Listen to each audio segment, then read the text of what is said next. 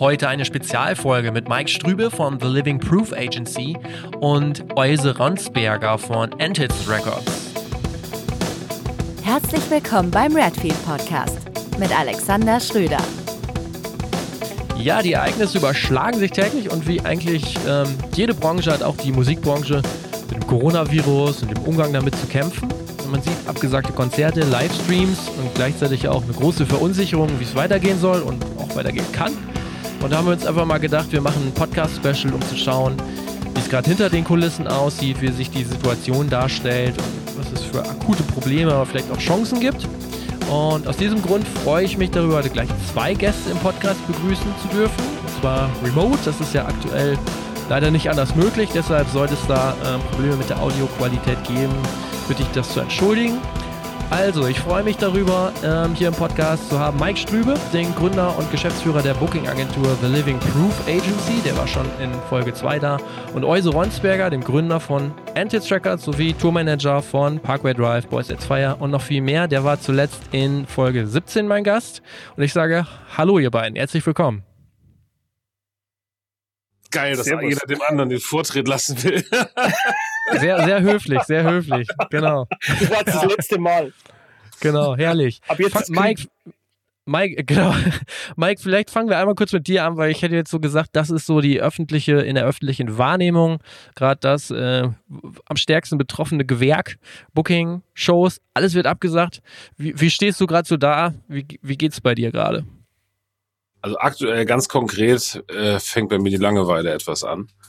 Ähm, denn das war ja äh, also ein Prozess, der unglaublich schnell über uns hereingebrochen ist. Da vor, sag mal so vor 10, 14 Tagen ging das langsam los und man merkte im Moment, irgendwas äh, stimmt hier gerade nicht. Und die ersten Unterlassungen seitens der Länder oder der Kommunen kommen. Und dann war das ja innerhalb von zwei, drei Tagen. Erst durften Shows über 1000 nicht mehr, dann bis 1000, dann bis 500, dann bis 300, dann nur noch unter bestimmten Auflagen. Dann mussten wir äh, Gefährdungskonzepte äh, äh, schreiben, also Altersstruktur der Besucher, damit, um das noch zu genehmigen. Das war am nächsten Tag mhm. aber auch schon wieder hinfällig. Also wir wurden ja wirklich, also der viel, heutzutage viel beschriebene Shutdown, der hat ja bei uns nachher war das innerhalb von zwei Tagen und dann war Schicht im Schacht. Ähm, mhm. Und durch den Föderalismus halt auch, also im Tourbereich hast du es halt krass gemerkt, äh, überall unterschiedlich. Also ich durfte in NRW noch eine Show machen, die hätte ich aber in Berlin nicht, schon nicht mehr genehmigt bekommen. Und das war äh, brutal schnell so und unvorbereitet. Also momentan ist es so, ja. wie jeder weiß, es gibt gar keine Shows mehr gerade. Ähm, teilweise wird der Mai auch schon gestrichen. Und für die Booking-Agenturen war das dann so, ja, was machst du jetzt? Und die örtlichen Veranstalter auch, äh, verlegst du schnell. Im ersten Moment verlegst du noch schnell von März in Mai. Das ist aber dann jetzt auch mhm, schon hinfällig, ja. mehr oder weniger. Ähm, langsam legt sich das Chaos bei den Leuten, habe ich das Gefühl. Und alle Shows sind verlegt, verschoben, teilweise auch in 21 schon. Ja, das ist so der aktuelle Stand. Also momentan hat man quasi den ganzen Verlegungsarie durch. Mhm. Und jetzt hat man der Dinge, die da kommen, was dann ja wohl irgendwann Mitte April vermutlich sein wird, die neuen Infos. Ja. Aber ähm, das bedeutet ja auch, dass du quasi neue Sachen gar nicht mehr richtig bucken kannst, weil die Termine alle vor sind für die nächsten Monate, richtig? Ja, das stimmt, aber ich sag mal so, ich gehöre da glaube ich auch zu den Schnellen. Ich habe jetzt auch mein Frühjahr 2021 und teilweise Herbst 2021 für die größeren Bands. Das ist alles gebucht oder optioniert zumindest. Ne? Hm. Ähm, ich habe jetzt nicht so das Problem, dass ich jetzt keine Termine mehr kriege. Ich habe eher das Problem, dass ich nicht weiß, wann ich, wann ich wieder sinnvoll planen kann. Weil es mhm. ist ja, es ist ja nicht gesagt, das muss man da leider auch betonen, dass jetzt Shows, die man in aller Eile von, von äh, März, da reden wir auch von ausverkauften Shows, äh, die man irgendwie mhm. von März in, in äh, August geschoben hat. Es ist ja nicht gesagt, dass die stattfinden können. Das weiß ja keiner aktuell. Also wie es bei jedem ja, anderen, jeder anderen Branche auch ist, ob es jetzt Lebensmittel ist, aber die sind ein bisschen außen vor. Aber ob es jetzt Tourismus ist oder halt wir oder Unterhaltung generell, das trifft halt einige oder Handwerker. Kein Mensch weiß, wann man halt wieder machen kann. Ne? Mhm. Ähm, und jetzt fangen die ersten Festivals ja. an abzusagen. Also das geht ja so weiter. Ne? Die ganzen Festivals. Das wollte ich gerade fragen, ja. Ähm, Habe ich jetzt auch schon, gab es ein paar kleinere Festivals im Mai. Die haben mich jetzt auch stark geschrieben gesagt, Mike, hier, wir wissen es nicht, wir können nicht. Die, die, Ämter haben durch die Blume durchblicken lassen, dass das nichts wird. äh, wir gehen in 2021, kommen deine Bands mit. Ja, also ich habe jetzt schon okay, ja. jetzt den Zeitpunkt unglaublich viele Festivals bestätigt in 21, also mehr als sonst. Ähm, das aber, aber alles Verlegungsshows. Ne? Hm. Also wie, ich merke Wie schätzt ganz, du das ein? Na, wie schätze ich das ein? Ich meine, das ist teilweise die einzige Möglichkeit, die sie haben. Ne? Das sind alles so kleinere mhm. Festivals, so 1000 bis 2000 Besucher, sag ich mal, von Vereinen betrieben, Ehrenamtlern, die können sich jetzt nicht mehr treffen, um ihre Planungen zu machen. Das ist so die Unsicherheit, ob die Ämter sagen, ob sie es machen dürfen oder nicht. Ich glaube, wir werden das auch noch bei größeren Festivals erleben, dass sie einfach in 21 reinrutschen mit ihrem, mit ihrem Gesamtline-up oder zumindest großen Teilen davon. Mhm. Aber glaubst du denn, dass, dass der Festivalsommer komplett durch ist oder dass Festivals im, weiß ich, Juli, August dann wahrscheinlich doch wieder stattfinden oder bereiten die sich jetzt eh alle darauf vor, dass sie sagen, komm, dieses Jahr machen wir es einfach nicht mehr? Also, das ist, das ist Hellseherei. Ich kann es nicht sagen. Also, mhm. wenn man jetzt guckt, heute hat Download UK, also Download Festival in UK und die Isle of Wight Festival in UK, beide im Juni, haben gesagt, dass sie nicht stattfinden. Ähm, das ist jetzt, glaube ich, also, ob es im Juni Rock am Ring, Rock im Park, Hurricanes Haushalt geben wird, ich, ich kann es ich kann's dir nicht sagen. Ob die Ämter das bis dahin wirklich wieder Großveranstaltungen zulassen. Also bevor, bevor ein Festival stattfindet, wird erstmal bei, bei VW wieder aufgeschlossen, ne? glaube ich. Ja, ja. Ähm, ja, ja. Deswegen, also äh, es kann sein, dass uns ein Großteil des Kultursommers flöten geht. Das unrealistisch ist das nicht. Also viele gehen auch mhm. davon aus. Ähm, das kann aber auch sein, dass im Juli wieder Dinge erlaubt sind. Die Frage ist halt nur, ähm, es kauft momentan halt kein Schwein Tickets. Ne? Also die Festivals, die da stattfinden können, haben auch einen eindeutigen, also ganz, ganz, ganz krassen Umsatzverlust, weil kein Mensch Tickets kauft mhm. momentan oder wenige mhm. zumindest. Ne? Also deutlich mhm. weniger, als es sein müsste, damit diese Festivals gesund über die Bühne gehen können. Weshalb so eine mhm. Verlegung im Zweifelsfall so einem kleinen oder mittleren Festival auch einfach den Arsch retten kann. Ne? Ja, ja, klar. nächstes Jahr überhaupt noch stattfinden können. So, also das ist halt, also ich will das auch gar nicht so düster zeichnen, wie ich es gerade tue, aber das ist halt gerade so ein bisschen Umbruch. Also wir wissen es halt alle nicht. Und im Zweifelsfall gehst du halt auf Nummer sicher. Ne? Also wenn da jetzt ein Festival zu mir ankommt und sagt, Mike, äh, aus den und den Gründen, sei es organisatorische Art oder weil die Sponsoren abspringen, die ganzen großen Firmen, die jetzt ihre Gelder brauchen, weil sie auch ihre Leute alle in Kurzarbeit geschickt haben und dann sagen, ich habe jetzt die 3000 Euro für das kleine Festival nicht mehr, dann kriegen die dann auch Liquiditäts- und Finanzierungsprobleme. Ne? Wenn die dann sagen, ich gehe lieber nach 2021, Mike, machst du mit, bin ich sofort dabei. Weil es nützt mir ja nichts, da auf äh, meine Bandgage zu bestehen. Und nächstes Jahr gibt es kein Festival mehr. Ne? So langfristig ja. gedacht. Ja. Also es ist gerade also, schon, da knabbern einige so. Das ist. Ja. Ja, das kann man schon so sagen. Also du bist ja als Tourmanager eigentlich auch immer viel unterwegs gewesen, hast du auch im Podcast erzählt. Für dich ist das jetzt auch eine völlig neue Situation. Du musst ja jetzt auch äh, noch ein paar Wochen zu Hause bleiben, oder? Also das ist natürlich äh, nicht nur für mich, sondern für jeden, der in der ja. Veranstaltungsbranche arbeitet, äh, noch nie da gewesen. Also jetzt in meinem Fall, ich kann nur von meiner persönlichen Erfahrung erzählen, ich war seit äh, letztem Jahr für ganz 2020 und in 2021 eigentlich komplett durchgebucht als mhm. Tourmanager. Und innerhalb, genauso wie Mike das vorhin geschildert hat, innerhalb von sieben Tagen, acht Tagen ist mein komplett durchgebuchtes Arbeitsjahr entweder komplett auseinandergefallen, verschwunden oder mit riesen Fragezeichen versehen. Mit einer großen Unsicherheit. Ähm, wie fast alle anderen in der Veranstaltungsbranche, Techniker etc., äh, bin auch ich Selbstständiger und man kann sich auch vorstellen, was das äh, für einen Selbstständigen bedeutet, wenn sein geplantes Jahr plötzlich e, entweder ganz klar so nicht mehr stattfinden wird oder mit so einer großen Unsicherheit versehen ist. Also es war schon ein äh, richtiger Schock. Also muss ich gestehen, mhm. nicht nur für mich, sondern für viele Leute.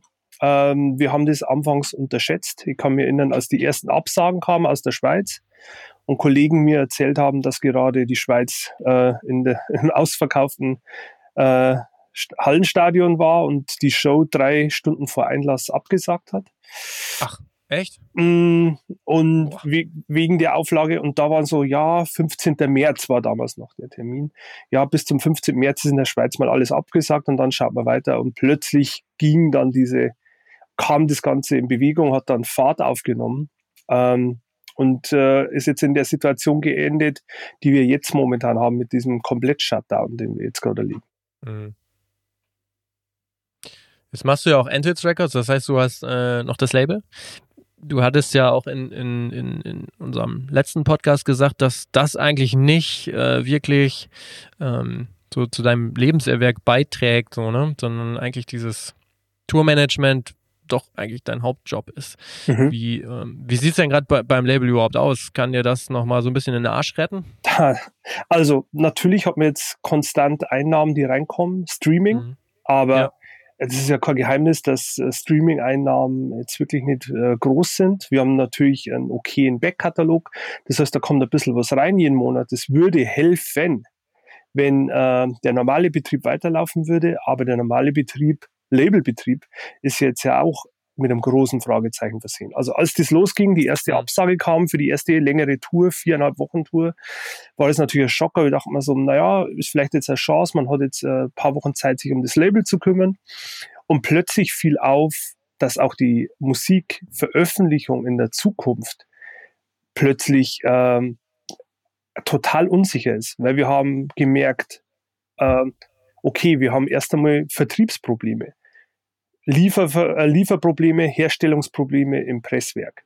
Dann hat plötzlich Amazon angekündigt, sie werden sich nur noch darauf konzentrieren, Lebensmittel und Sanitär ähm, zu verschicken. Äh, Luxusartikel wie Kunst, CDs etc. werden erst einmal hinten angestellt. Alle Plattenläden müssen zumachen. Die mit einem Mailorder liefern so weit aus, solange es noch geht bei denen. Alle anderen sind zu. Alle Ketten sind zu. Kein Saturn, kein Mediamarkt haben mehr offen. Dann gab es noch so, okay, man kann sich jetzt auf den eigenen Mailorder konzentrieren. Plötzlich hat man das Problem, die ersten Leute, die äh, bei uns den Mailorder betreuen, wurden plötzlich krank. Ähm, die müssen mhm. plötzlich Sanitätsauflagen ähm, einhalten. Das heißt, äh, die arbeiten im Drei-Schichten-System, aber immer nur eine Person. Wie viele Pakete kann eine Person in sechs, sieben Stunden äh, schaffen, wenn die komplett allein arbeiten muss? Ähm, dann kommt dazu die Unsicherheit, was ist mit dem Versand überhaupt? Die Sachen, die man ja. verkauft, wie können die noch verschickt werden? Wie lange können die noch verschickt werden? Jetzt kommen gerade die ersten Meldungen rein. Teile von Spanien, Italien und Frankreich können gar nicht mehr beliefert werden. Mhm. Und jetzt kommt es, wir hatten drei Releases so in der Warteschlange. Wir dachten so, okay, schön, wir können jetzt mit dem Pre-Order damit anfangen. Das hätte uns schon mal sehr geholfen. Ähm, ein bisschen, äh, ja, dieses, diese Vorbestellungen, das Geld, das da reinkommt. Und plötzlich muss man ganz ehrlich sagen, mit gutem Gewissen kann man diese Pre-Order nicht starten. Wegen der ganzen Gründe. Mhm. Aber wir kommen jetzt noch dazu, die Leute, die Platten kaufen, haben ja das gleiche Problem, das wir alle anderen auch haben. Viele Leute sitzen jetzt zu Hause, wissen nicht, wie schaut es in drei, vier, acht Wochen mit ihrem Job aus. Ähm, die müssen dann nicht einmal selbstständig sein. Es geht ja bei Angestellten so. Gehen in Kurzzeit, ähm, müssen sich arbeitslos melden. Ich glaube nicht, dass die äh, limitierte äh, siebenfache Auflage von so einer Hardcore-Punk-Platte bei vielen Leuten in vier Wochen große Priorität haben wird und das quasi äh, bei denen oben auf der Liste steht ich muss sagen, wir haben jetzt äh, in den letzten Wochen schon sehr, sehr viel Solidarität erfahren. Viele Leute haben auch bestellt, also ist echt super und haben bei uns im Mailorder direkt bestellt, was uns da hilft. Aber man muss sagen, ich gehe mal davon aus, dass das in wenigen äh, oder in einigen Wochen schon ganz anders ausschauen wird, weil die Menschen einfach eine ganz andere Lebensrealität haben werden. Was sich ein bisschen wieder an Mike anschließt, wenn er sagt, die Leute kaufen gerade keine Tickets. Mhm. Warum sollen die gerade Tickets kaufen, Geld ausgeben, das sie vielleicht in ein paar Wochen dringend brauchen, für ein Event, von dem keiner gerade garantieren kann, dass er stattfindet? Ja, definitiv. Was ja. da ganz interessant ist tatsächlich, ähm, das, das unterscheidet sich schon nach, nach äh, Genres oder auch nach reinen Bands, sage ich mal. Also kannst nicht pauschal sagen, Leute kaufen keine Tickets, also insgesamt deutlich weniger, ja. Aber ich gebe ja momentan auch Shows in Vorverkauf. Dafür wirst du auf der einen Seite belächelt, auf der anderen Seite sage ich es gut. Ähm, ich kann jetzt die Shows auch nicht in Vorverkauf geben, aber dann habe ich jetzt weder im Frühjahr Einnahmen noch im Herbst. Ne? Also du musst das Rad ja am Laufen halten. Ich meine, es wird auf Labelseitig ja genauso sein. Wenn Euse jetzt sagt, er macht, also er wird diese Releases gegebenenfalls nicht machen, kann ich das verstehen, aber das Problem ist ja, dass du dann nicht nur jetzt kein Geld verdienst, sondern im Herbst oder so oder wenn das Album halt kommt, halt auch nicht. Ne? Also das mhm. führt zu einer ganz anderen Problematik irgendwann, weil ähm, du jetzt natürlich sagen kannst, gut, es ist Shutdown, es macht gerade keinen Sinn, aber trotzdem musst du ja also für die Zukunft arbeiten. Ne?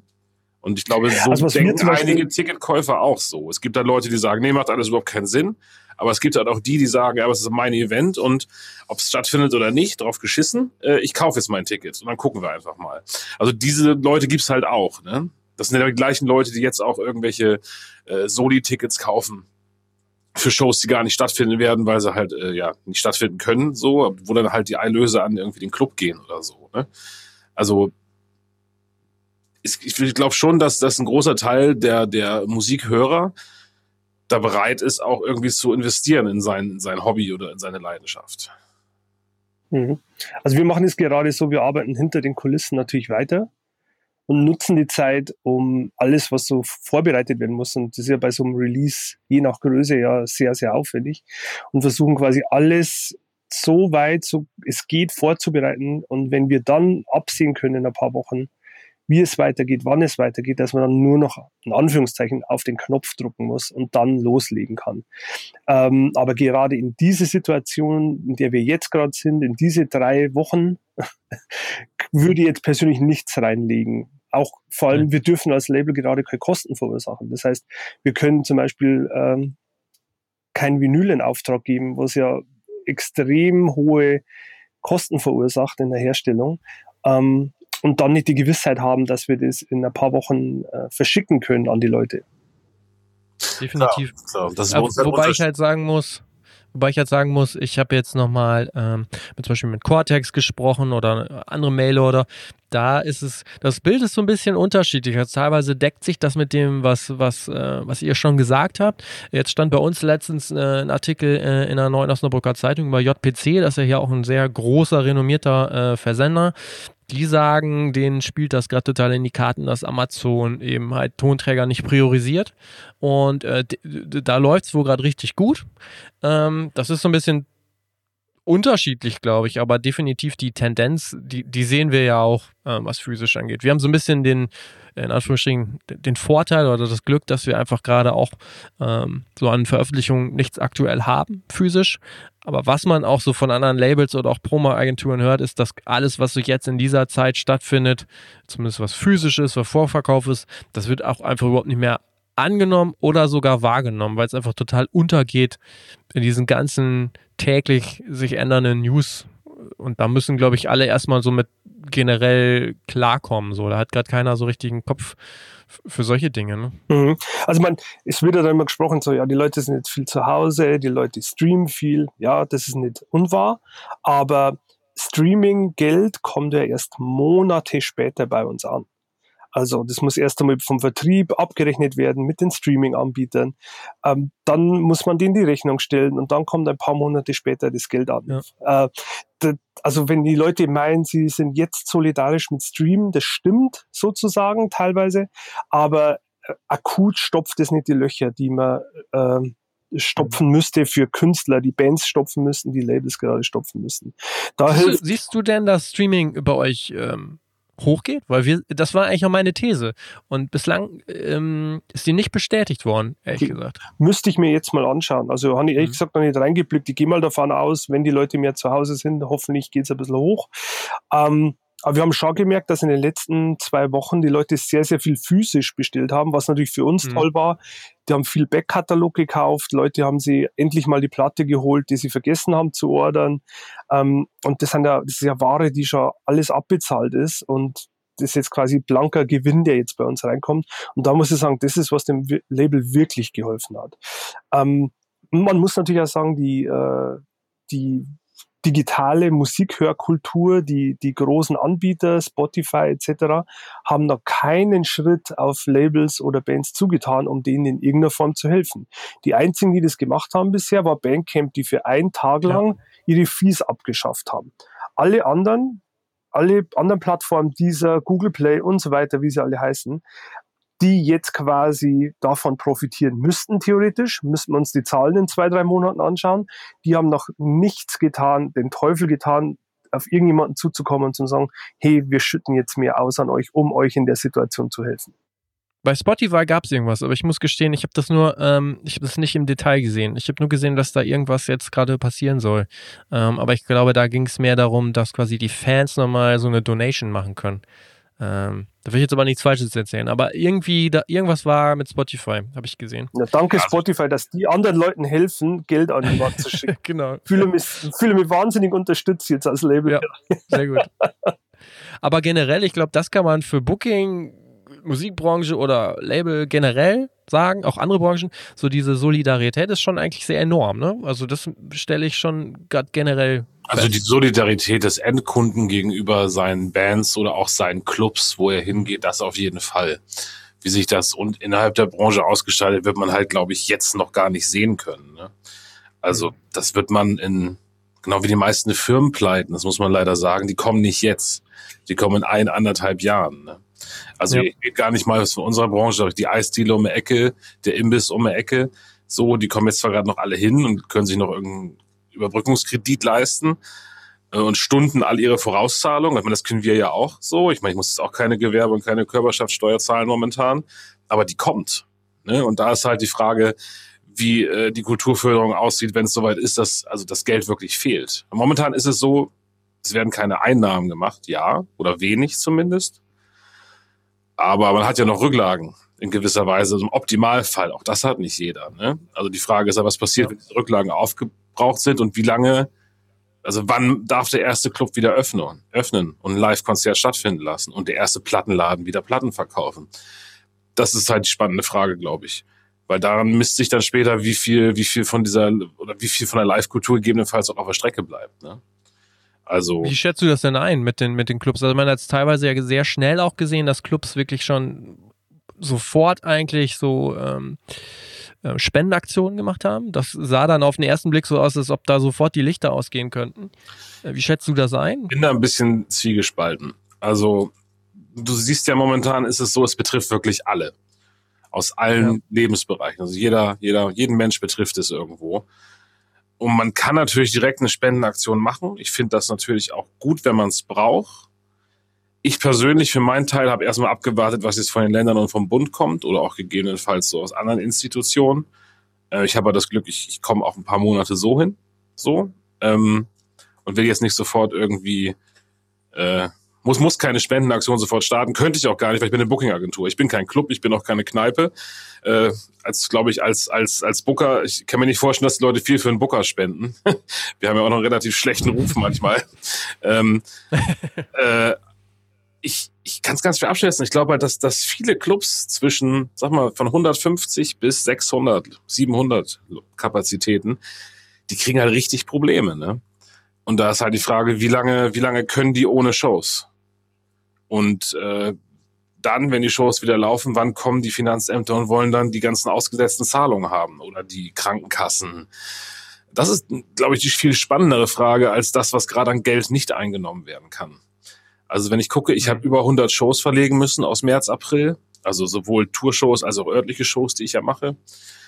Ich konnte davon, musste jetzt gucken, um 85 verlegen. Gute Quote. Das heißt, das Geld ist theoretisch nicht weg, das ist nur woanders, es ist nur woanders für eine kurze Zeit, aber es kommt halt irgendwann rein, so, ne? Ja. Hoffe ich zumindest natürlich, dass diese Shows stattfinden. Die Frage ist, wie viele Clubs halten bis dahin durch? Oder muss ich vielleicht sogar nochmal alles umlegen, was ich jetzt in August gelegt habe, aufgrund von, ja, weil es ja schnell irgendwo hingelegt werden musste? Ähm, wann geht's wieder los? Also wann, wann, wann, wann äh, können Le Leute wie wir wieder damit rechnen, dass Geld verdient wird und auch Bands? Ne? Ich meine, überleg mal, du hast da eine Tour im Frühjahr, zehn Termine, sag ich mal, die laufen gut und du hast für 15.000 oder 20.000 Euro Merch bestellt, auf dem du jetzt sitzt. Du hast aber damit gerechnet, dass es reinkommt, das Geld, und du das Merch mindestens bezahlen kannst und dann auch Geld dran verdienst. Jetzt ist das Gegenteil der Fall. Du sitzt auf dem ganzen Scheiß, auf Deutsch gesagt, mit falschen Daten drauf. Ähm, Ne? Also das sind halt so Sachen, ich glaube, der, der, lange Atem wird halt für die Kulturbranche äh, nachher irgendwie wichtig sein. Na gut, so. vor allem, man darf ja nicht vergessen, es ist ja nicht nur die Merch-Bestellung. Man hat ja schon die Busse angezahlt, man ja, hat alles. Hotelzimmer angezahlt für Off-Days. Äh, man hat eine Crew, die äh, davon ausgeht, äh, seit äh, paar Tagen im Bus zu sitzen. Die wollen die Bands ja. auch nicht hängen lassen. Also, und dann darf man nicht vergessen, dass die lokalen Veranstalter, man redet von Rücklagen, wie viele kleine Veranstalter haben denn Rücklagen? Ähm, man redet zum Beispiel auch von Stagehands. Das ist wirklich ein sehr schlecht bezahlter Job teilweise. Das sind Leute im Niedriglohnniveau. Was sollen die für Rücklagen haben gerade? Also man muss sich wirklich überlegen, wo es da die nächsten äh, sechs Monate hingeht. Hm. Ja, Technikdienstleister mit ihren riesigen Abschreibungen für, für technisches Equipment, was sie sich angeschafft haben und verleihen. Also die angewiesen sind darauf, dass das Zeug auf der Straße ist. Ne? Das verschimmelt jetzt in irgendwelchen Lagerhallen. Auch wenn es nur für, sagen wir mal, vier Monate ist. Wenn du vier Monate lang irgendwie fünfstellige Beträge nicht reinbekommst, um irgendwie die Abzahlungen zu machen, also die Abschreibungen zu machen, das ist halt auch hart, ne? Ähm, da müssen wir mal gucken. Je länger das andauert, desto schwieriger wird es auf jeden Fall wieder auf die Beine zu kommen. Denn der Nebeneffekt dieser ganzen, jetzt gibt's gerade keine Shows, ist halt im Herbst gibt's jeden Tag 15 Shows.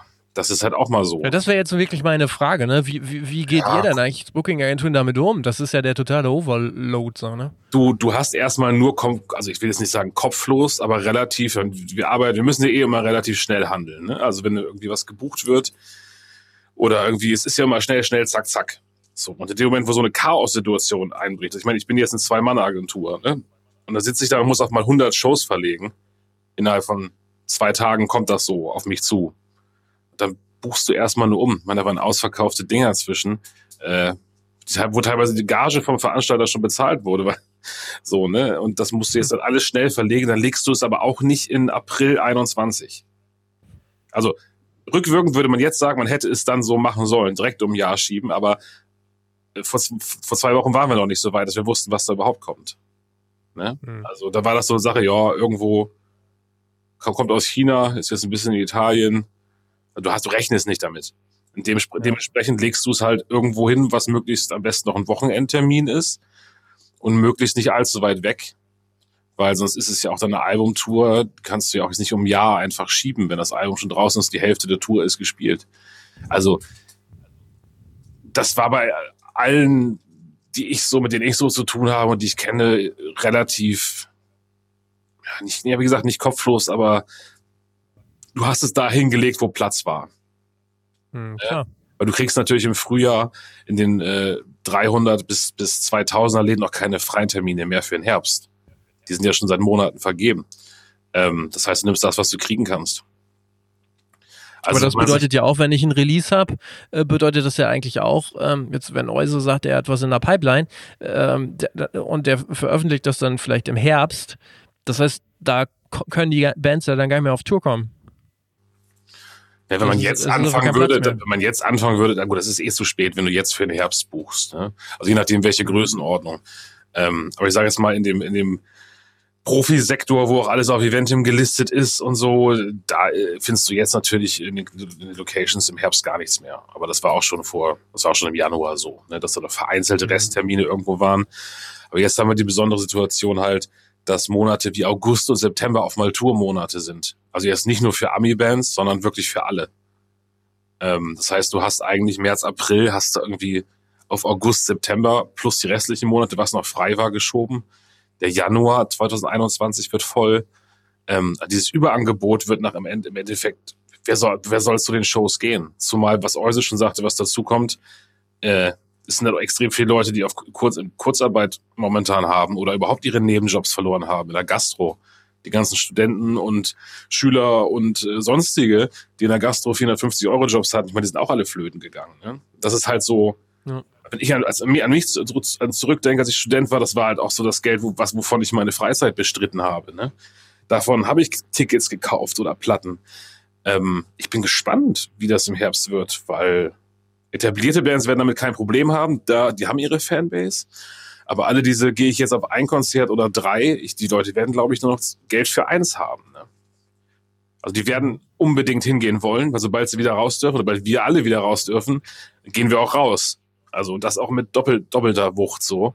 Ähm, die Frage ist halt nur, gibt, gibt, gibt, der, also gibt der Markt überhaupt her, dass so viele Shows stattfinden können gleichzeitig?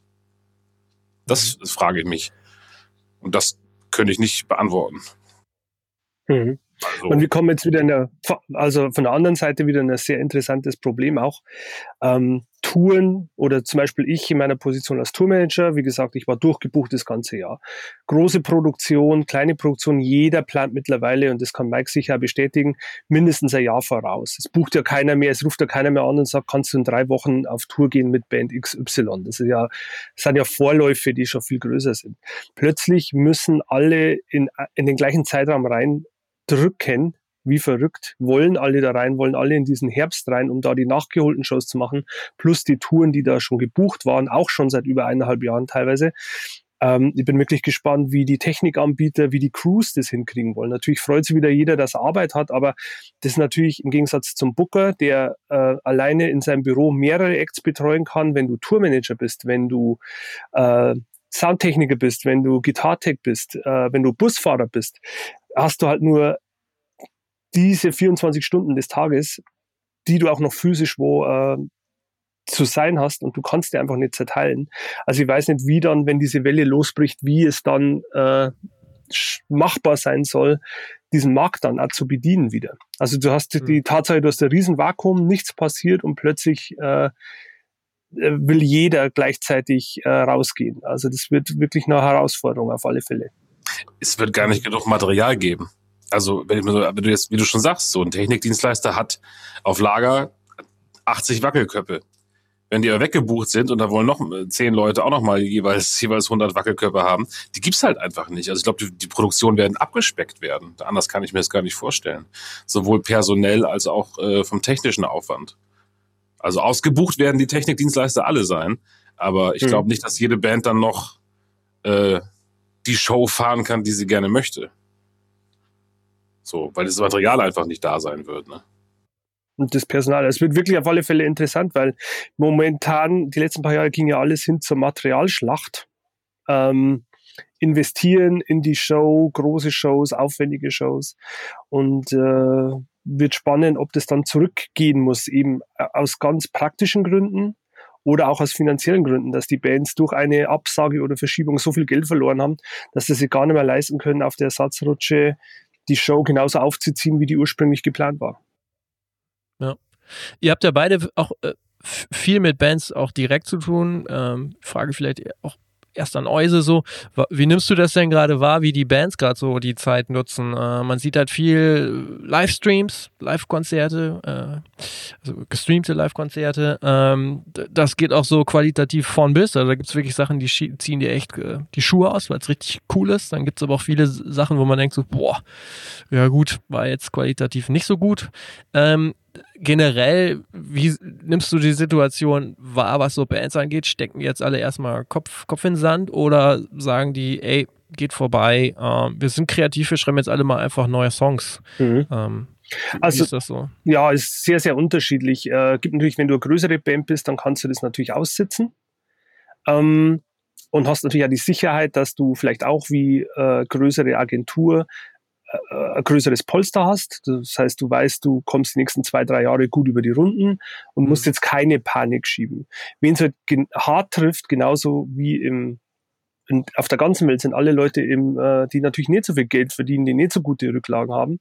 Und da ist es natürlich, da hat die Panik schon sehr, sehr um sich gegriffen. Bei den kleinen Bands, die wirklich ganz fix damit gerechnet haben, sie spielen im Sommer so und so viel Festivaldaten, im Herbst kommt die Tour.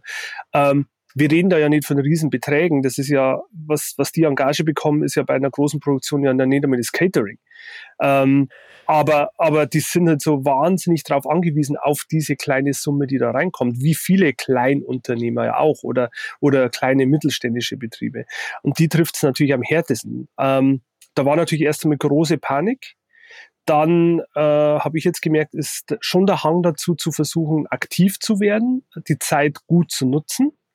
Ähm, das heißt, wird bestimmt viel geschrieben, ähm, gibt bestimmt viel Output, auch in der nächsten Zeit.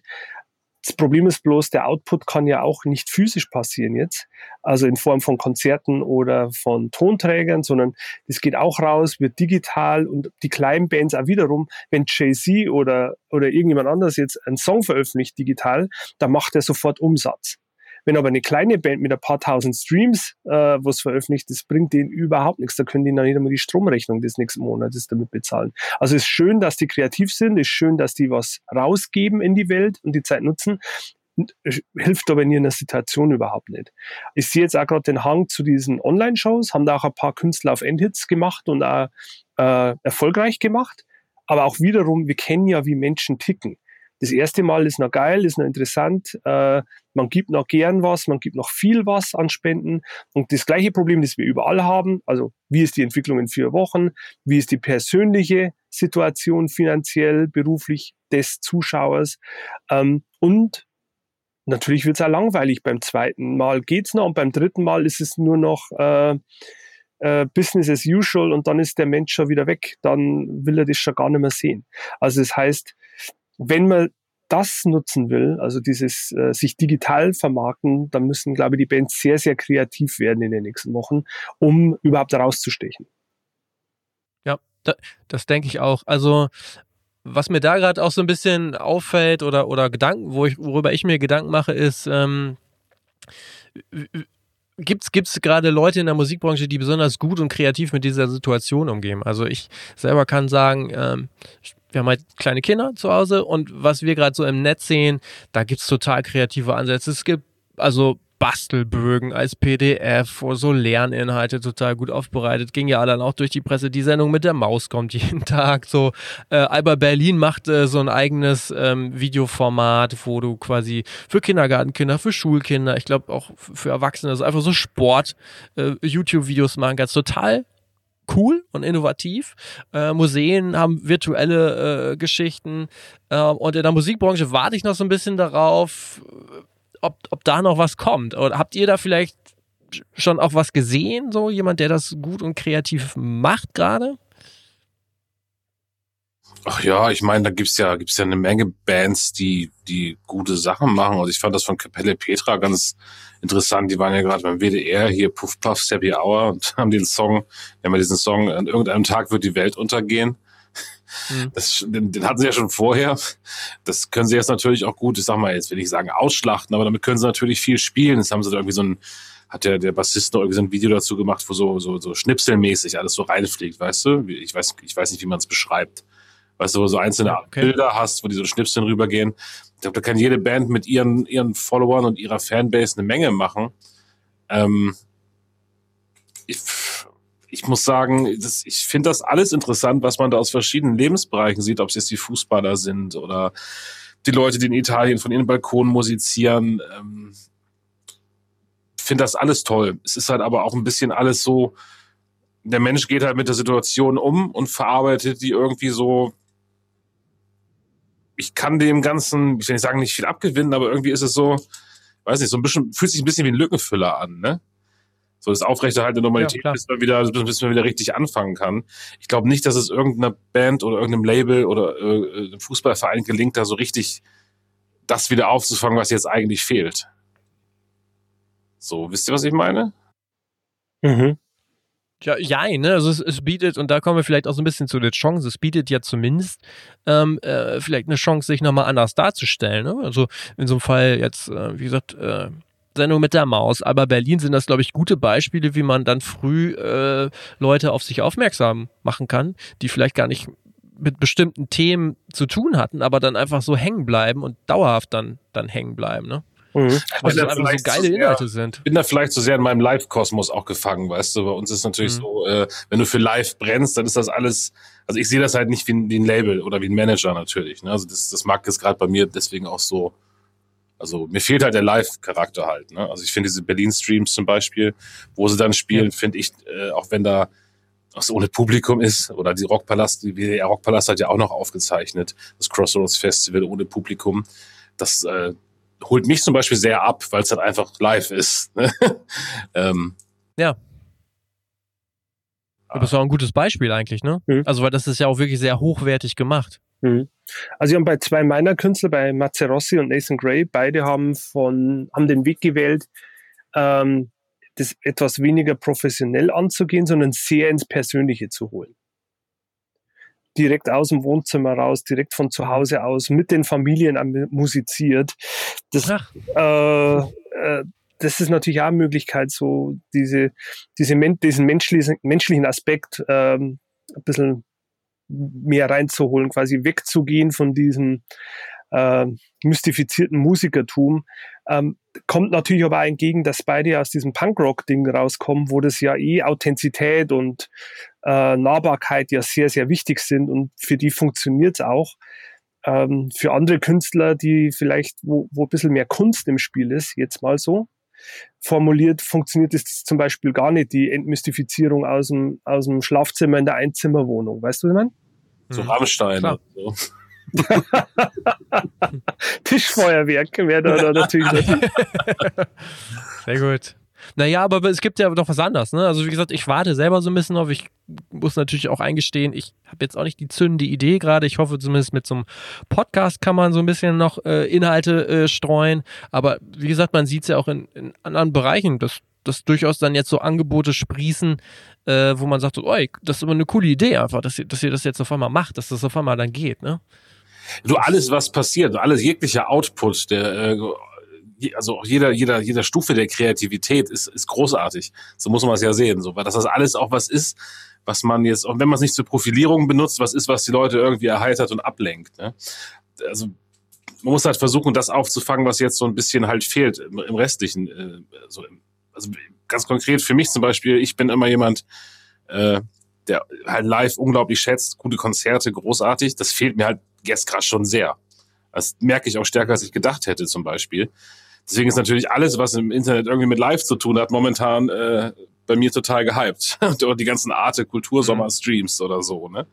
Ich glaube, du kannst halt deinen, deinen Fans oder so am besten halt das geben, was du ihnen sonst auch schon gegeben hast. Ähm, nur halt digital. Das musst du halt bestmöglich irgendwie anstellen, damit es im Optimalfall auch noch lustig ist. Also, mhm. wenn, was es mich betrifft jetzt zum Beispiel, so. Mhm. Ähm, ich glaube, dieses Gap zu füllen halt. Ich glaube, ist es nicht mal unbedingt wichtig, dass du den mega kreativen Einfall hast. Der hilft dir halt bei dem, bei allem, was nicht deine Fanbase ist. Alle Leute, die dadurch vielleicht erst kennenlernen oder so. Ähm, aber ich glaube halt, das gibt den Leuten das, was du ihnen immer gegeben hast. Hm. So. Also was, was beim Label zum Beispiel, ja. Was wir gerade machen beim Label ist ein bisschen die Archive durchforsten. So, was hat man, was kann man jetzt auf kurzem Weg unbürokratisch äh, streuen und was kann man jetzt digital zur Verfügung stellen? Das ist natürlich schon ein, ein Gedankengang. Ähm, wo es aber dann auch weniger darum geht, äh, sich finanziell da über Wasser zu halten, weil, wie gesagt, bis sich das niederschlagen würde, finanziell bei einem kleinen Label, bei kleinen Künstlern, würde es sehr, sehr lang dauern, aber einfach nur um, äh, ja, mit dazu beizutragen, den Leuten was mit an die Hand zu geben. Die sind solidarisch mit uns. Also versuchen wir jetzt auch gerade, äh, kostenlos oder fast kostenlos, wenn man jetzt auf so ein Spotify-Abo blickt oder YouTube, ähm, den Leuten auch dafür was zurückzugeben, was die dann einfach von zu Hause anschauen können. Glaubt ihr denn, dass es jetzt quasi äh, durch so eine Situation ist, ähm, dass sie noch weitere Chancen bieten können oder weitere Entwicklungen? Es gibt ja so diese These, die, die jetzt vielfach auch noch äh, verbreitet wird, gerade aus dem Digitalbereich, dass man, dass, dass eigentlich gesagt wird, ähm, die, quasi so die Evolution, zum Beispiel in der digitalen Transformation, die wird jetzt nochmal rapide beschleunigt, im Grunde genommen, dass so die, die, die ähm, Zeitspanne von zehn Jahren als aber eingedampft wird auf ein bis zwei Jahren. Also da gibt es ja gute Beispiele hier, dass man sagt, ey, die Leute zahlen ja jetzt auf einmal doch nicht mehr mit Bargeld, sondern kontaktlos. Ähm, es geht ja doch. So, oder Homeoffice geht ja doch ähm, oder di so digitale äh, Medien weiter zu nutzen und, und Videochats zu machen. All das funktioniert ja doch gerade vielleicht im Hinblick auf Vertriebsmöglichkeiten, ähm, dass sich da auch dauerhaft was ändert oder tut. Also wie schätzt du das ein? Kann ich gerade, muss, muss man abwarten, muss man die nächsten mhm. vier, sechs, acht Wochen abwarten, weil äh, ich glaube, egal bei wem, äh, die Situation stößt gerade äh, starken Nachdenkprozess und in sich gehen und analysieren an. Ich gehe zum Beispiel einmal davon aus, diese ganzen großen Ketten, Saturn, Mediamarkt dieser Welt, haben jetzt erst einmal Zeit, überhaupt äh, auf einen Zettel äh, zu schauen und ihre Umsätze zu betrachten und zu sehen, hey, hat das überhaupt Sinn gemacht, dass wir die letzten paar Jahre überhaupt eine Musikabteilung gehalten haben, wenn sie es nicht eh schon abgeschafft haben. Und ich glaube, so geht es ganz vielen. Also wir müssen erst einmal in ein paar Wochen schauen, wenn sich quasi, oder ein paar Monaten, je nachdem, äh, wenn sich da der, der ganze Staub einmal gesetzt hat, was denn überhaupt noch von der alten Welt übrig ist. So wie wir sie kannten. Und ähm, dann, glaube ich, kann man erst entscheiden oder dann kann man erst eine Aussage treffen, ob es da irgendwie ähm, was Vertriebswege angeht, was Leute überhaupt haben wollen, was Leute überhaupt für Budget zur Verfügung haben. Oder geht's oder entschleunigt sie alles, haben die Leute wieder viel mehr Bock auf haptische Dinge, wollen sie wieder hochwertigere Sachen und nicht nur 17 Digital-Singles um die Ohren. Also da würde ich jetzt noch keine Aussage treffen dafür. Ist, das wäre jetzt reine Spekulation eigentlich in dem Moment. Hm. Hm. Gibt es da irgendwas aus dem Live- oder Booking-Bereich, Mike? Ja, das ist, du, äh, du sprichst hier mit jemandem, der seit diesem Jahr ein Smartphone hat, wie du weißt. Äh. Aber immer schon das zweite Mal im Podcast. Immer, ja, das stimmt, das stimmt. Ja, du, äh, ganz ehrlich, also wir sind halt ja live, ist analog, ne? Also ich kann nur hoffen, dass die Leute nicht, in, nicht nur auf ihre Videostreams und Konferenzen abfahren, und dann drin bleiben in Zukunft, äh, was ich auch nicht glaube, wohlgemerkt. Sobald die Leute wieder können oder auch jeder, werden sie rausrennen und alles wahrscheinlich noch viel krasser konsumieren, als sie es jetzt gerade tun. Also ist zumindest eine Möglichkeit. Ne? Entweder Entschleunigung und mehr haptisch oder halt Turbokapitalismus. Und ich fliege jetzt dreimal in Urlaub, weil ich durfte ja letztes Jahr nicht.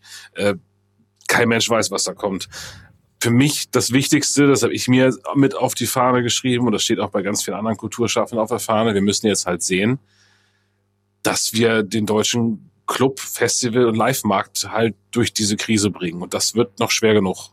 So. Ja. Ähm, ja.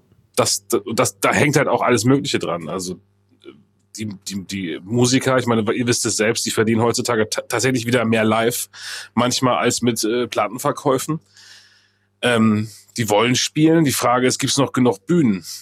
Oder kommt auch sogar, oder denken wir mal noch einen weiter, kommt einer von den Global Playern auf die Idee, jetzt auf dem deutschen Festivalmarkt billig einkaufen zu gehen, weil die irgendwie in Finanznot sind.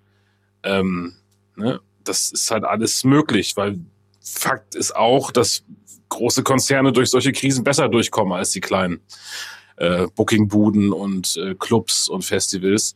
Ich glaube, da müssen wir einfach zusehen und, und äh, so organisieren, dass wir halt vielleicht auch mal eine anständige Kulturförderung in Deutschland kriegen. Das sind auch Chancen so. Und ich meine, die sehen dann auch, wie dreckig es der Branche vielleicht geht und der Kultur. Und vielleicht kann man in dem Rahmen auch mal, wie gesagt, äh, den Bund dazu bewegen, anständige Kulturtöpfe aufzumachen. Ähm, gucken, wir sind ja eine nachgelagerte Industrie, wir sind ja eine Unterhaltungsindustrie. Ne? Also ähm, bis wir Geld sehen, glaube ich, oder die, die Betroffenen in unserer Branche Geld sehen, das kann halt noch dauern, wenn es dann überhaupt kommt.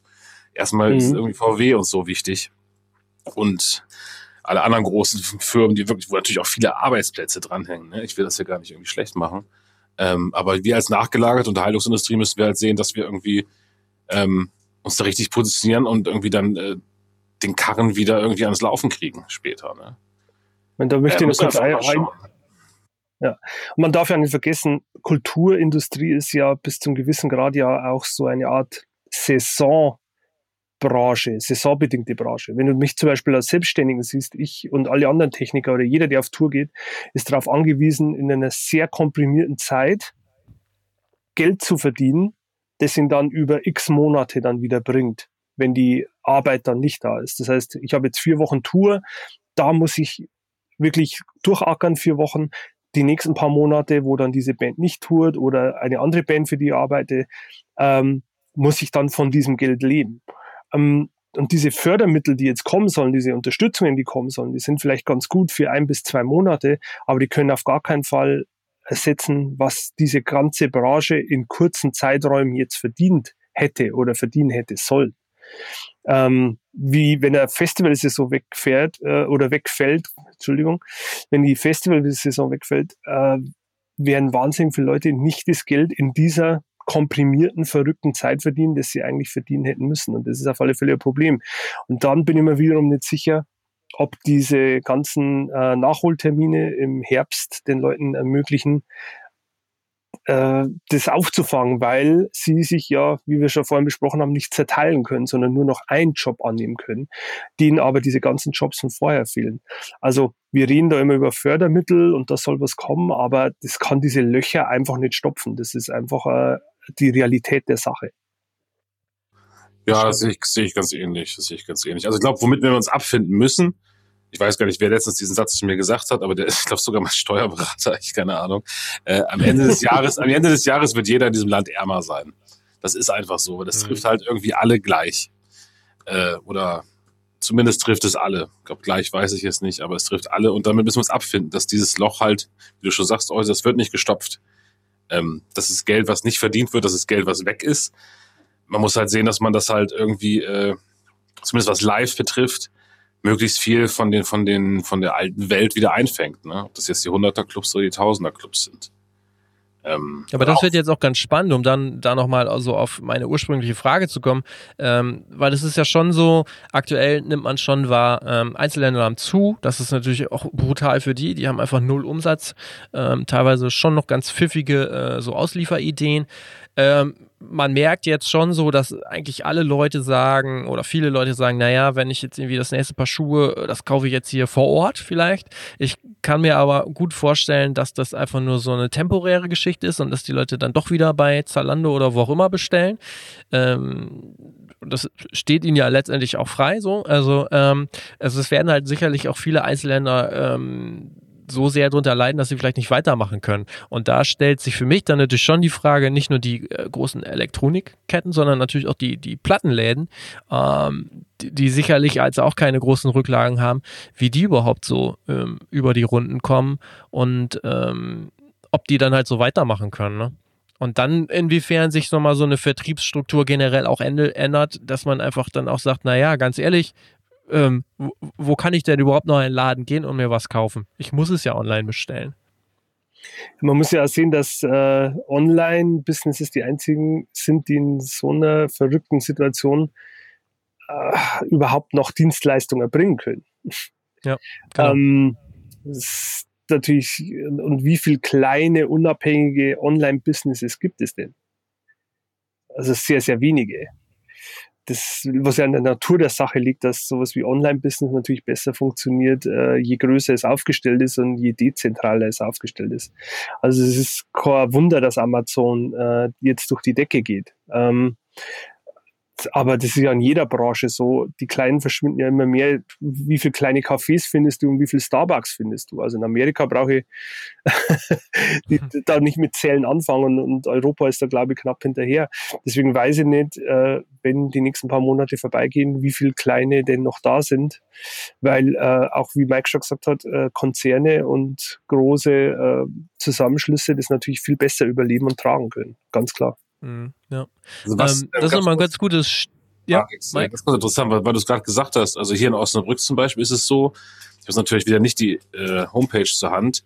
Äh, US-Radio oder irgendeiner von denen hat eine Homepage organisiert, wo sich äh, alle lokalen, also Einzelhändler quasi mit ihren Produkten anmelden können, die ja Lieferservice anbieten. Ähm, vielleicht ist das doch also ein Modell, weißt du, dass du regionale Online-Plattformen hast, wo die Einzelhändler ihre Dienstleistungen auch anbieten. Weißt du, also das entsteht hier gerade in Osnabrück. Da sind wirklich, also die ganzen unabhängigen Büchereien sind da drin und Plattenladen auch und all so ein Kram. Ich meine, das ist jetzt schon was, was gerade entsteht, wo quasi der Einzelhandel ausweicht auf Online und sich dann halt über, über einen regionalen Zusammensch Zusammenschluss halt auch jetzt gerade irgendwie versucht, wettbewerbsfähig zu halten, beziehungsweise überhaupt Umsatz zu machen. So muss man es ja sagen. Also das, das, das ist schon recht, da ist schon was irgendwie am Entstehen gerade. Und es ist ja nicht gesagt, dass solche Strukturen nicht auch bestehen bleiben. So, ne? Dass du halt den Laden aufhast, aber gleichzeitig, weil du damals während der großen Corona-Krise angefangen hast, das auch online zu machen mit anderen zusammen, dass du das gleichzeitig parallel betreibst. Ne? Sowas gibt's halt schon. Ich wüsste jetzt nur nicht, wie ich das zum Beispiel für einen Live-Markt, wie ich das ummünzen sollte. Äh, ich glaube, in unserem Bereich, in unserem Bereich kaufst du dir ein Ticket und physisch, meinetwegen auch online, druckst das aus und gehst dann zum Konzert. Ich wüsste nicht, wie wir da irgendwie ausweichen sollen. Oder was sich bei uns mhm. entwickeln sollte, weil da sind wir ja relativ limitiert zum Glück, weil das soll es ja auch sein. Hm.